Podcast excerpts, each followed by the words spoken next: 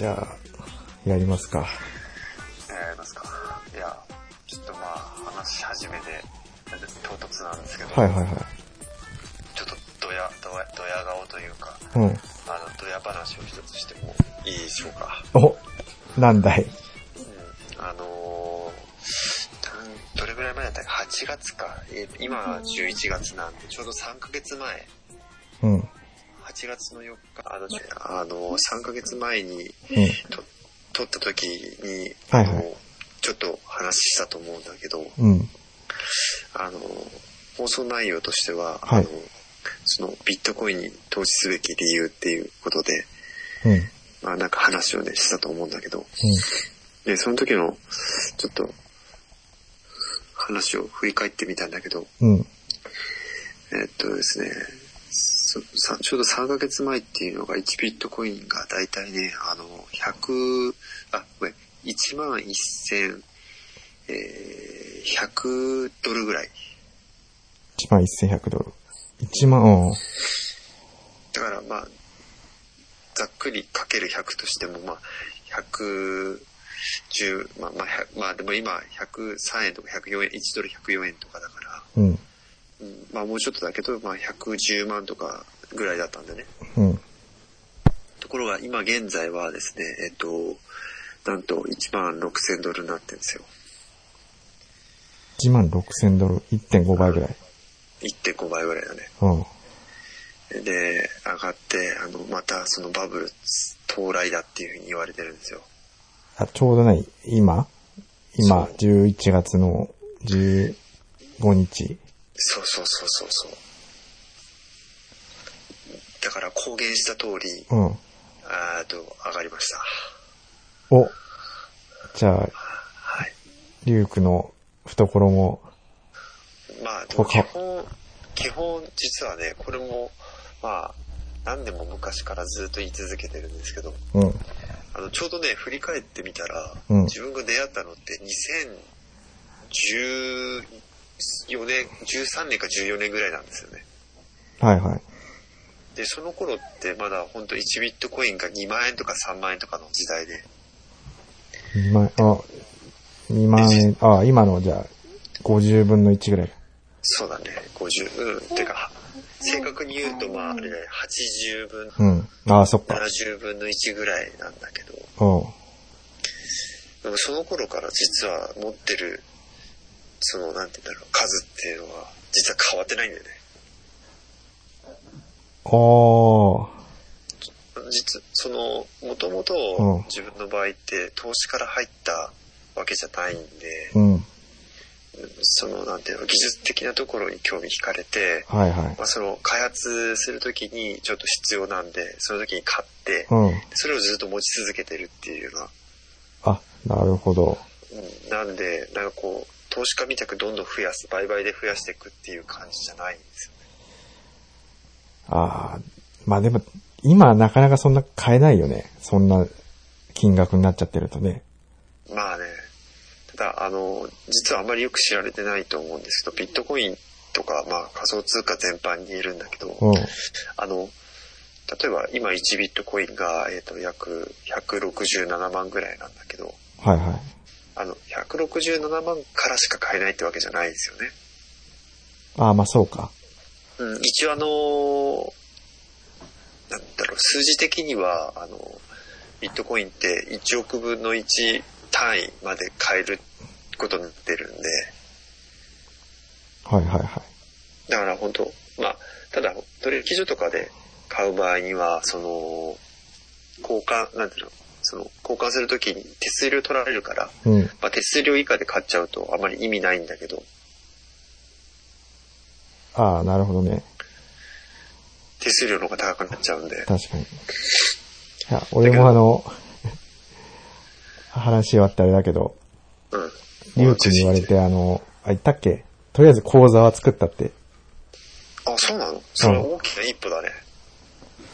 ただ、あの、種線というか、がないから、とりあえず講座だけある状態だね、今。いなるほど。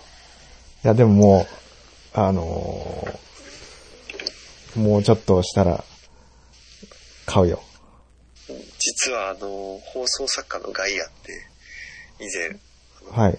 出てきたと思うけど、彼らなんかは、どれぐらい前だろうかな、2ヶ月くらい前かな、あの、すすめ、あの、自分の勧めで、実は購入してたんだよね。あ、そうなんだ。うん。へえ。だからみんな少しずつそうやって、あまあ、あの、重い腰を上げて、確かに。うん。ただ、その何をどうやりたいかっていうと、まうんあその、ラジオで何年ぐらい前からその話をほら、あの、出してたかどうかは忘れちゃったんだけど、うん。まあ、とにかく上がり続けてるっていうところだけはどうやりたいね。あ、それ予想してたからってこああ、つまりその、あの、いずれ、とうん。えっ、と、価値のあるものになるっていうことを、まあ言い続けて、あ、確かにそうだね。ここ、ここまで、まあ上がればもう証明はできたんじゃないかなと思って。ああ、そうだね。ずっと、ね、ビットコインについて語り続けて。そうそうそう。そのか、あの、可能性と、もしかしたらさ、この DT ラジオを聞いてる人から送り人になった人とか、いないか。さすがにいないか、それは。いや、いや逆に、い、い、いたら嬉しい。あ、確かに。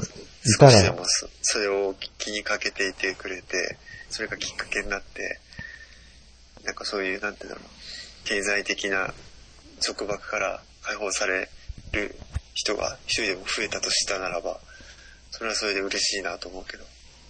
あ、いたらぜひメールください。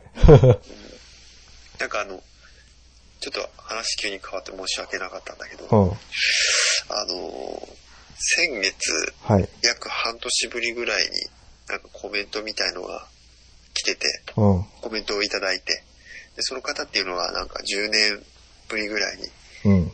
その、まだ聞いてくれたらしくて、10年ぶり。うん。あ、そうか、もう10年以上やってんのか。そうそうそうそうそう。だから、まあ、それもちょっと増えたと思うんだけど、うん。確かに2010、ん ?10、あれ、2006年からやってんのか。そうだね。だから正確に言うともうあれだよね、10、14年か。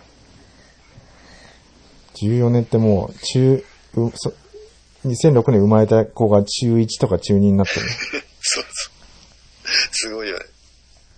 確かに。なんで、ちょっとその、やっぱり続けることっていうのは大切だなっていうのを改めて。ああ、確かにね。うん。ただ、まあ、あのー負け惜しみを言うようだけど、うんもし、あの時に、その、すごく、なんだろう、もっと、買ってれば。あの、そうそうそうそうそう、もう、とんでもない、もう本当に、なんかその、ね、全く、先のことを心配しないぐらいの財は築けたのかなとは思うけど、あもうその、例えば孫とかさ、あ、うん。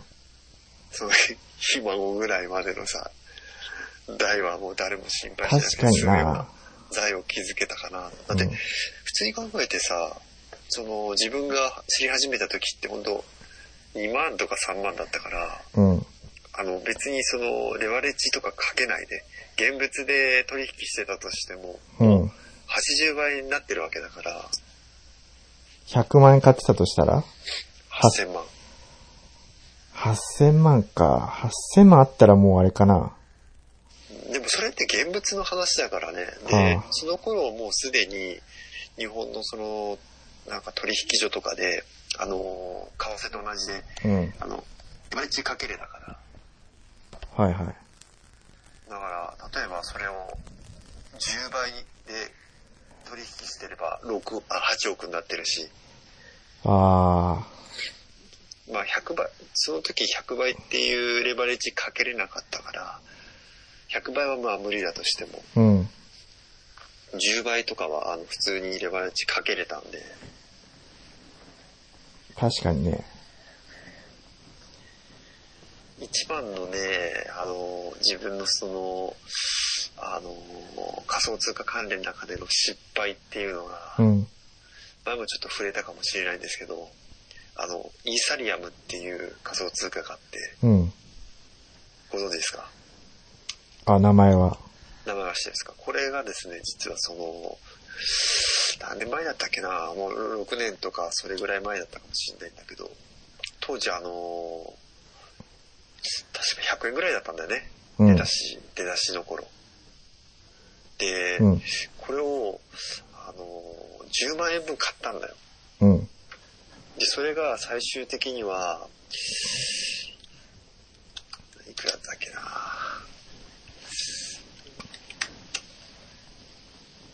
えー、っと、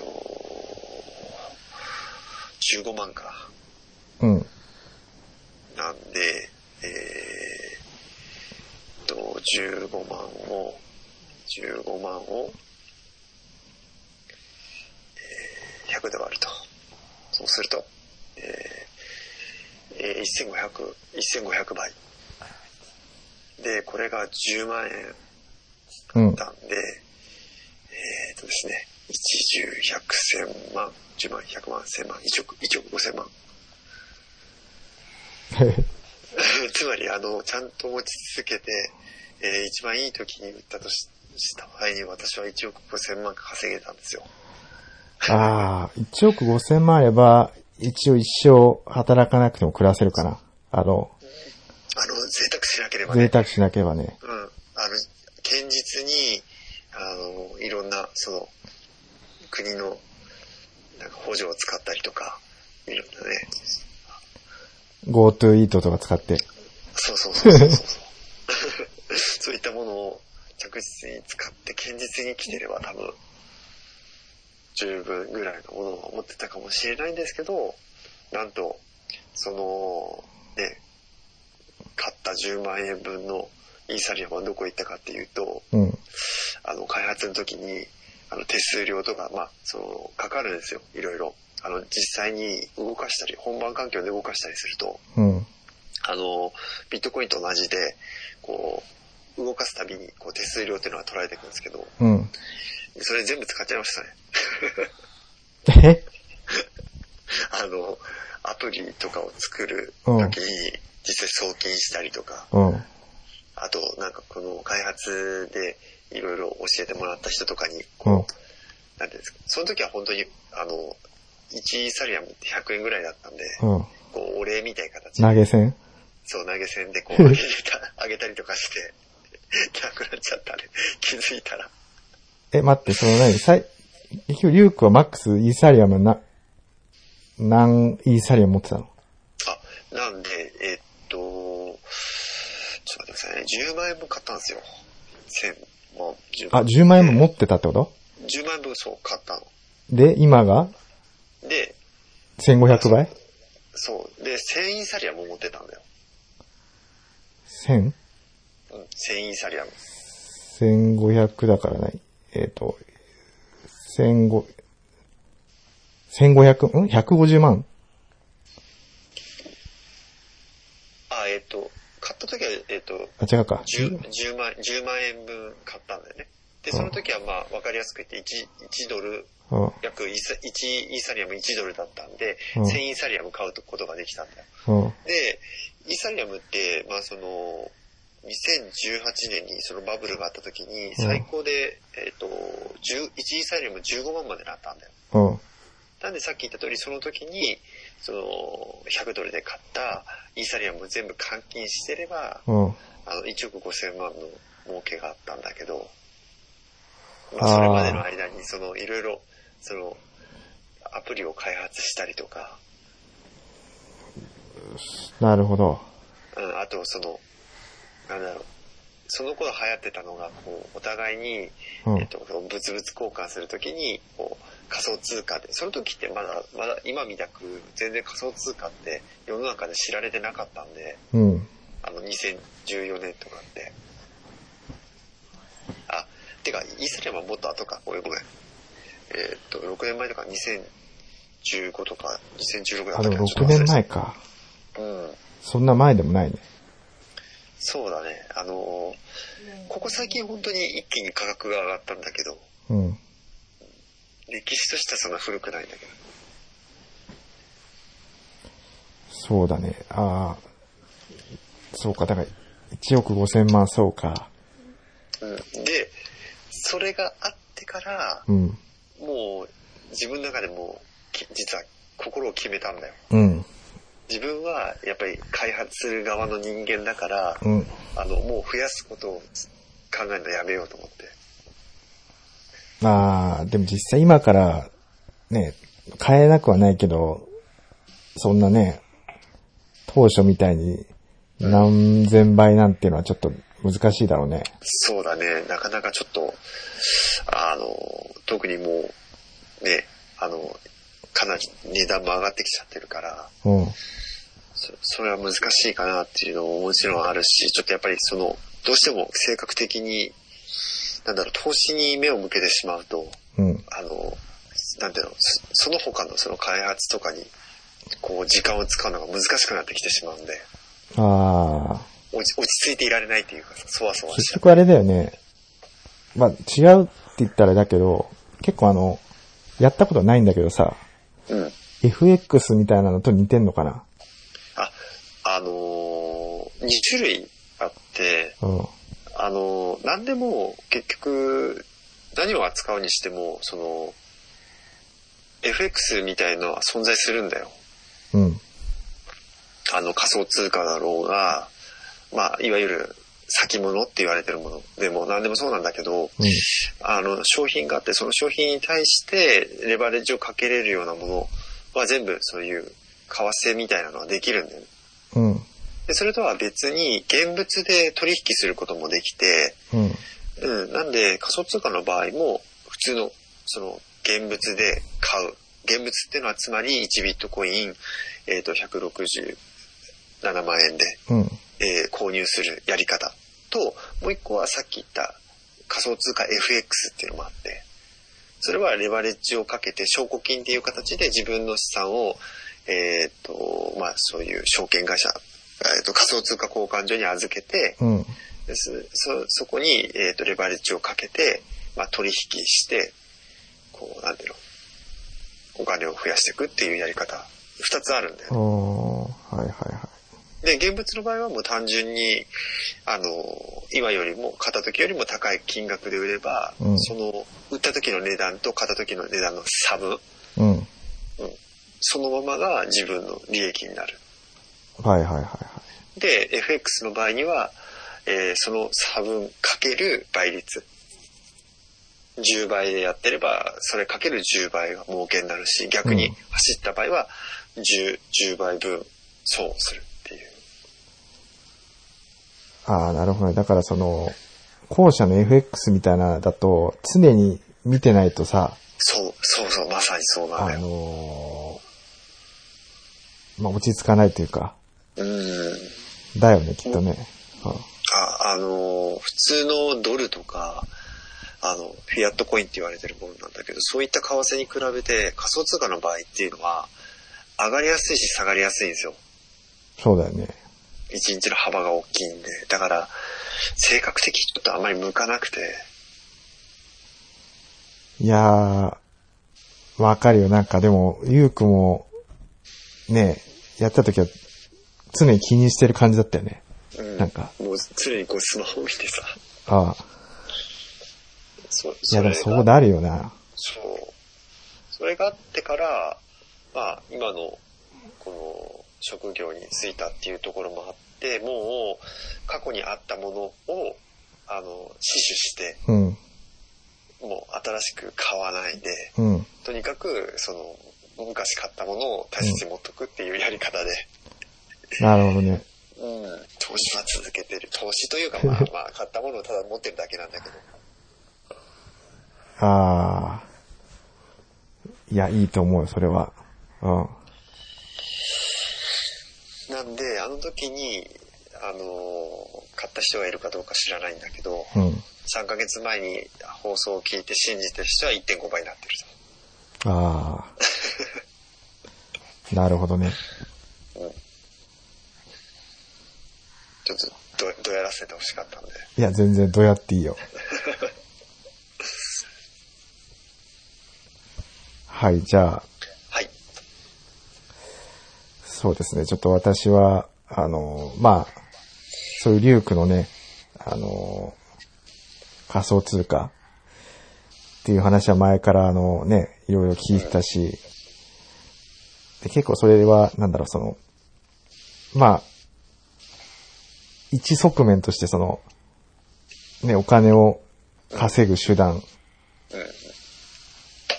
の一つでもあるし、であとさっき言ったようなね、なんかその、お金にく困らないぐらい、その、の資産をね、得るっていう話もあったりしましたけど、はい。ちょっと私はなんか、あの、それどっから話していいかちょっとあれなんだけどさ、なかなかあれ？その、大きな話というか、あの、そう、あの、私のね、大好物のこういう、大きな話なんですけど、まあ、でも、今までもね、形を変えて多分、あの、そこに繋がっていくような話はしていたと思うんですけど、あじゃあ、こ、この、じゃあ、近況というか、この話からちょっとはい。してみたいと思うんですけど、ちょっと最近あの映画を見まして、これあの、リュックも見たかもしれないけど、あの、あれ、アカデミー賞？うん。初めてあの外国映画で撮った、あの、パラサイトという映画。もう去年、パラサイト。去年かな？や、上映したのは。今年の頭ぐらいかな。パラサイト知らない？それは、邦画え、韓国映画。いや、聞いたことは絶対あるはずなんだけど。あ、半地下の家族ってやつか。あ、そうそうそうそう。今、ちょうど DVD が、まあ、まあちょっと前から出たのは。あ、DVD で見たんですよ。映画じゃなくて。うん。で、これはね、あのーまあ、まあ映画の話は、それはそれでその、面白かったので、うん。あのーなんだ、ぜひおすすめなんですけど、うん。やっぱりなんかな、その、テーマがですね、あれなんですよ、あの、これも私の大好物と言っちゃ不謹慎かもしれないですけど、あの、貧困なんですよね。それは、なんかあの、格差社会みたいな感じですか？あ、まさに、そうなんですよ。へあの、前、日本でもあの、ほら、是枝監督のさ。万引き家族ってあったじゃん。うん。あれを、まあ、同じ、あれも貧困がテーマで、うん。で、あれもあれでね、すごい完成度高くて面白かったんですけど。まあ、あれを超える？完成度の高さというか、じゃあもう、もっとよりリアルな感じなんですかね。えっ、とね、多分日本人、まあ、リアルっちゃリアルなんですけど、多分日本人だと多分わからないリアルというか、あのー何言ってるかっていうとあのーなんていうかな。例えばほら、あのー日本のね、なんだろうな。いや、例えばな、じゃあな、納豆のさ、味とかさ、とかってさ、食べたことないとわかんないじゃない。そうだね、それは。ねえ。で、匂いとかもさ、臭い、臭いっていう人もいれば、ねえ、いいっていう人もいるし。だから、ちょっと適切な例えかわかんないけど、その、そこの、なんだ、文化にないと、わかんないような、そう、リアルというかね。うん。多分。あ、その、身近ではないってこと？か。そう、きっとリアルなんだと思うんだけど、そう、日本にはない、あのーまあ、生活環境というかね、なので、あ何かっていうと、その、さっき言ったなんか半地下の家族ってありましたけど、あの、半地下ってその、その名の通り、半地下に住んでる人たちが結構韓国にいるらしくて、半地下ってなんだろう。半地下っていうのは、ちょうどその、なんていうかな。んまあ、部屋の上の半分ぐらいがちょうど地上の、に出てるぐらいの、あのー高さに住んでる人たちで、それ、もうその時点であんまりちょっと、馴染みがないね。あ馴染みがないと思うんだけど、なんか一応ね、その背景としては、結構韓国って、あの、ほら、北朝鮮と接してるじゃないですか。で、一応北朝鮮ってね、あの、まあ、ミサイルを、あの、国境とかに配備してるというか、で、韓国隣だから、あの、一応いつミサイルが飛んでくるかわかんないってことで、結構その、シェルターみたいのが、そこら中にあるんだって。で、そのシェルターってのが、まあ、あの、なんていうかな。まあ、ある時からそれを、あの、不動産屋が、あの、安く貸し出して、で、あの、要は、結構それ、都市部とかにもあって、えー、例えばその韓国のソウルとかってすごい地価が高くなっちゃってんだけど、あの、そういう半地下だったら、まあ安く住めるので、まあお金がない人が、まあそういう物件でもいいからソウルに住みたいというので、あの結構住んでるらしいんだけど、あの、ちょ、ちょっと、うん、実際に Google で調べて、あの、どういう、まあ、作りしてんのかなって今見てみたんだけど、うん、もう本当あれなんだね。その名の通りで、こう、部屋の半分が地面に埋まってるっていう感じなんだね。そう、だから上の方に窓がついてて、で、その窓から地上を歩いてる人の足とかが見えるような感じだね。ただ、あれだよね、もう、すごい、こう、パッと見た雰囲気なんだけど、うん。なんかあの、牢屋みたいだね。ああ、まあ、シェルターだからね、確かにその、なんかすごい閉塞感があって、閉塞感があって、で、こう、そう綺麗なイメージじゃないね。そうそうそうそう。だまずそういうところに住んでるっていう時点で、まああの、まあ貧困層なんですよ。なるほどね。そう。要は家賃が払えないわけだよね。そうそうそうそう。で、あと、そのね、映画の中で、まあこれちょっと、若干ネタバレになってしまうかもしれないですけど、うん。結構そのね、匂いっていうのがこ重要なものとして使われてて。で、なんか、要はね、その、半地下にいる人たちの特有の匂いみたいのがあるらしくて、それがさっき言ったあの、納豆じゃないんだけど、うん。それっていうのはわかんないわけよ、俺、俺らには。日本人には。あ、なんか、そういう独特の匂いがあるんだ。まあ、要はその、地下だから、あの、日が当たなかったりとか、換気もないわけで、多分ね、なんだろう、その、洗濯物がその、ほら、あの、か、カビたじゃないけどさ、生乾きの匂いみたいな、そんな感じなんじゃないかなと思うんだけど、なるほど。あの、日に浴びせられないわけだね。そうそう。じゃあわかんないよ。わかんないけど、多分韓国の人たちには多分、あるあるなんだと思うんだけど、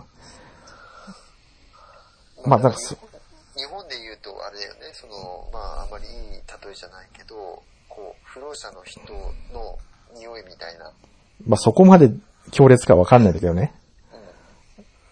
まあ、でもまあそういう、まあ独特の匂いみたいのが、まああまりいい匂いではなくて、で、多分そういうところをうまくこう、表したのがすごいその映画としてのなんかその監督の手腕というかさ、まあ一つのその貧困の人たちを表すね、キーワードとして、そういう匂いっていうのを使って、で、一方、対比として、あの、まあ、そういう金持ちのさ、家族がいて、で、その人たちの、あの、まあ、家族に取り入るっていうことで、あの、パラサイトってほら、寄生虫って意味じゃない？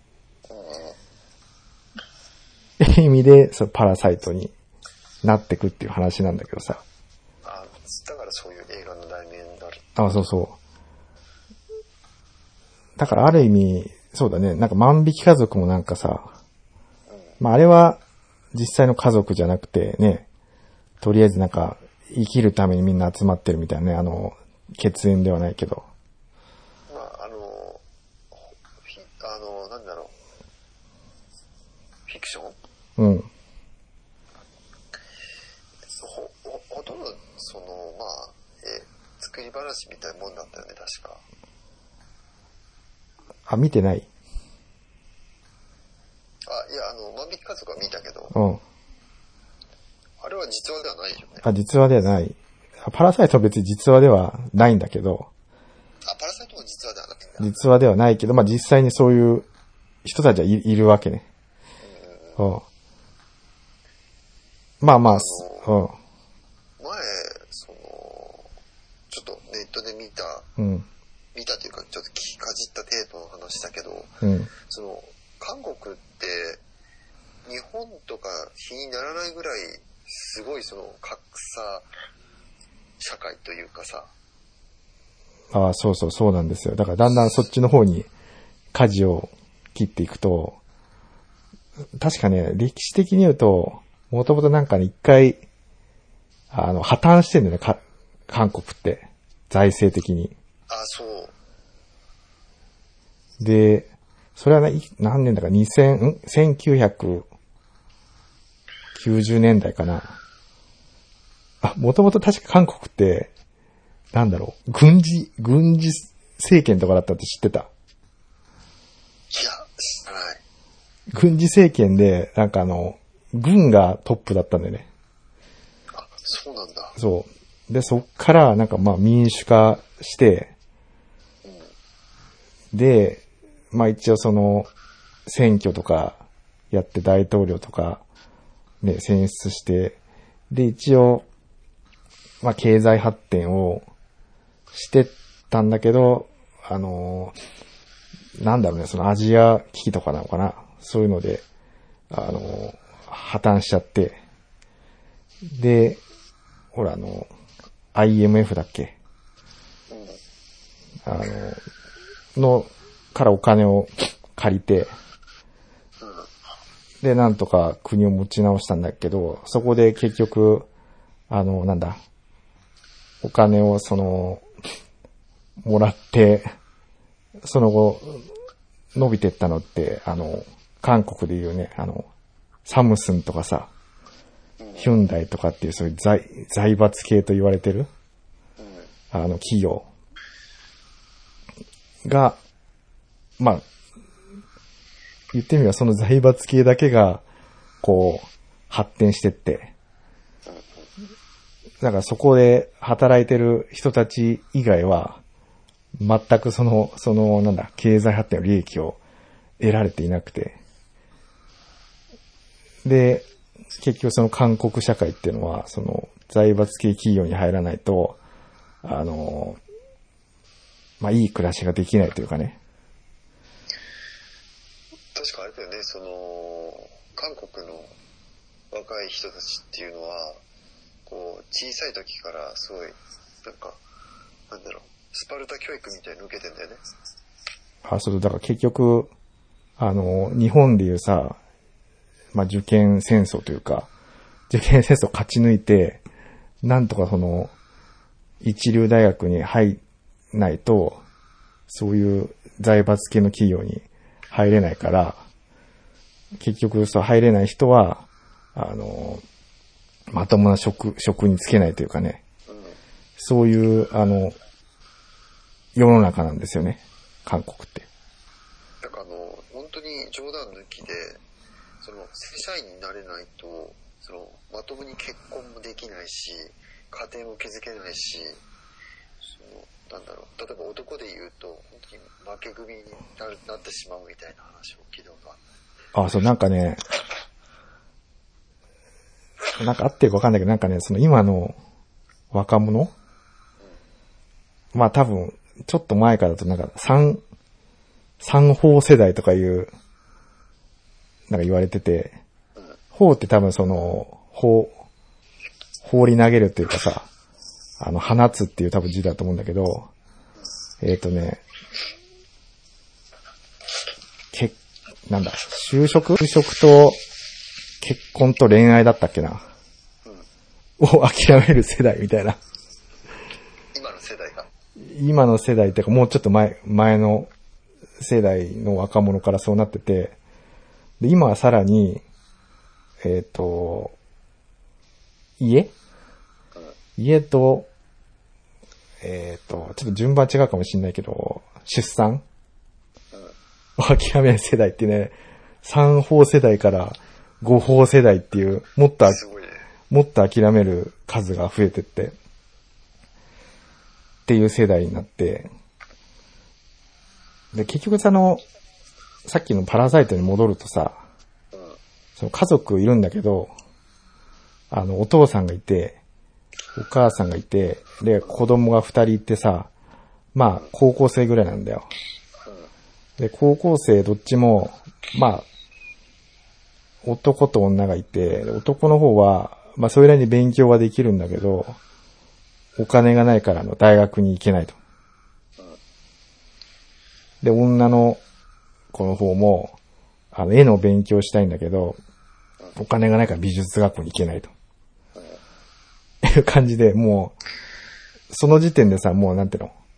あの、学校に行けない時点で、その将来はさ、もう、非正規雇用しかないんだよ、道が。っていう、実はさ、その、韓国の、その社会と繋がってんだよね。もう、あれでね、国が違えど、やっぱりそういう、まあ、なんだろう、貧困にあえぐというかさ、うん。格差、まあ、格差だけじゃないと思うけど、やっぱりそういう人たちっていうのは、こう、うちらが想像できないような、やっぱり環境にいるんだね。だ韓国の若者は多分本当もう、そういう何？サムスンとかに入るような、もう本当超競争を勝ち抜いてきたエリートと、もうそれ、それになれなかった人はもう諦めるみたいなさ。まあでも、まあ本当ごく一部で多分あの、今ね、やっぱアイドルとかになって、一発逆転する人もいるんだろうね、きっと。でも、大多数の人にとっては多分、相当、ギスギスした社会なんじゃないかなっていう感じが。なんか、なんか前、あの、これもまあネットでちょっと見たんだけど、その、韓国って、その、歴史的に、あの、まあ世界の中でもかなりその、なんだろう、あの、階級というか、その、階層がはっきりしてるらしいんだよね、どの時代においても。うん。で、あの、特に、その、一番下の階層にいる人間に対する、なんだろう、その差別っていうのかなっていうのが、結構、厳しいらしくて、うん。だから、未だにそういう文化っていうのは残ってるのかもしれないね。まあそうなんだ、韓国って。階級社会なんだ。そう、あの、なんか、階級社会っていうか、まあ、なんつうんだろう、その、ゆ日本でいう、まあ、もう今は聞かないけど、得た否認じゃないけど、うん。そういう、要は、なんか、身分の低い出の人に対する、その扱いみたいなのは、やっぱり日本以上にすごく、なんか強いみたいだね。そうだね。で、まあ結局なんていうの、その、あ 何を話したいかっていうと、その、うん。結局さ、ずっと前から。あったんだけど、そのまあ万引き家族もそうだし、で、ちょっと前に話したの、ジョーカー。あれもほら、言ってみればその、貧困でさ、あの、ね、貧困がゆえにその、まともな人生を歩めなくて、ね、まあ悪の道に行っちゃうみたいな。感じだったし、で、あの、まあ、パラサイトもさ、結局その、ね、社会の環境から来る、この貧困の、ね、状態をテーマにしてるっていうかさ、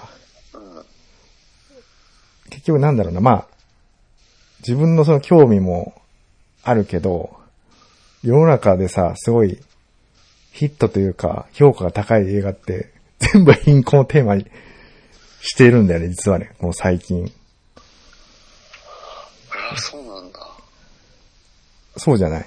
だって、全部ほら、アカデミー賞とかでさ、うん。評価が高いやつって、ね、あの、似たような感じじゃない？あの、国は違えど。うん。まあ確かに言われてみるとそうかもしれないね。ってことはやっぱりさ、その、世の中のね、大多数の人の興味がその、貧困に向かってるというかさ、うん。やっぱそういうのがあって、で、多分、貧困っていう言葉もそうだけど、多分まあ最近よく言われてるのはほら、分断っていう言葉をが言われてるじゃないですか。うん。二極化。うん。だやっぱさっき言ったアメうんアメリカもそうだよね。貧困、分断、現代の切実な問題に対し、浜岡が切り込んでいきます。今回はここまで。それでは皆さん次回の更新まで、ゆっくりしこってね。